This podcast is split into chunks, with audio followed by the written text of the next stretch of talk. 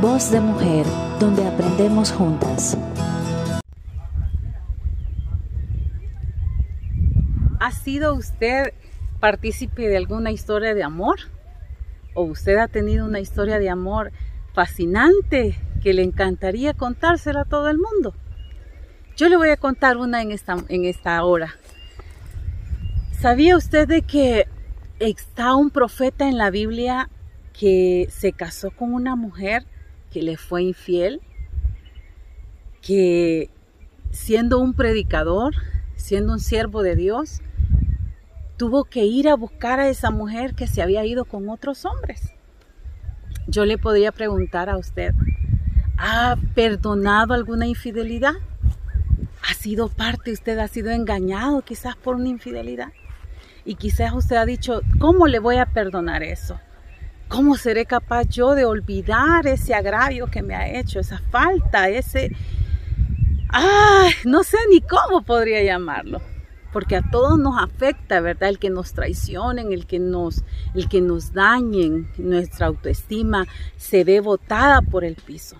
Imagínense que el profeta Oseas fue un hombre que tuvo que ir a, a buscar a su mujer, tuvo que pagar una cantidad exagerada por su esposa, por su mujer, por la madre de sus hijos.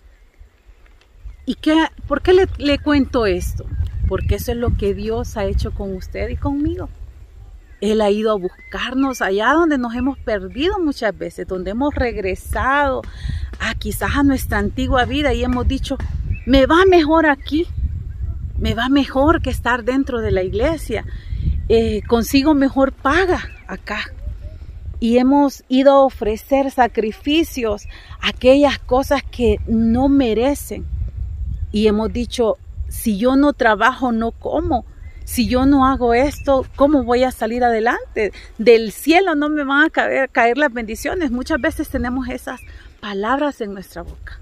Y déjenme recordarle que lo mejor lo recibimos de parte de Dios. Porque de qué sirve que usted tenga, tenga trabajo, pero la vida, eh, la vida la puede perder en un segundo, la salud no la tenga porque de nada tendrá, de nada valdrá la pena que usted atesore cosas en la tierra si pierde su alma. El Señor está dispuesto a pagar una cantidad, de hecho ya lo hizo. Él ya dio a su Hijo en aquella cruz, murió por cada uno de nosotros, nos perdonó, derramó su sangre por usted y por mí. Él ha dado en la mayor muestra de amor. Entonces, ¿qué espera usted para recapacitar y decir, Señor, todo lo que tengo lo tengo porque te lo debo a ti. Nada tuviera, no sería merecedor de lo que hoy disfruto si no fuera por tu misericordia. El Señor nos dice en esta hora que Él es el que nos ama, el que nos perdona, el que va y nos rescata de aquel, de allá donde nadie daba un centavo por cada uno de nosotros. Hemos cometido todos falta delante del Señor. Pero ¿sabe cómo solucionamos todo esto? Con el arrepentimiento genuino en nuestros corazones. El Señor quiere que le dispongamos nuestro corazón y nos arrepintamos de todas nuestras faltas cometidas delante de Él. Y que empecemos a darle gracias a Él por todas las bendiciones que hemos tenido. Usted disfruta del hogar que tiene, de la familia que tiene, porque Dios ha sido más que bueno. No olvide ser agradecido. No olvide amar a quien le amó primero.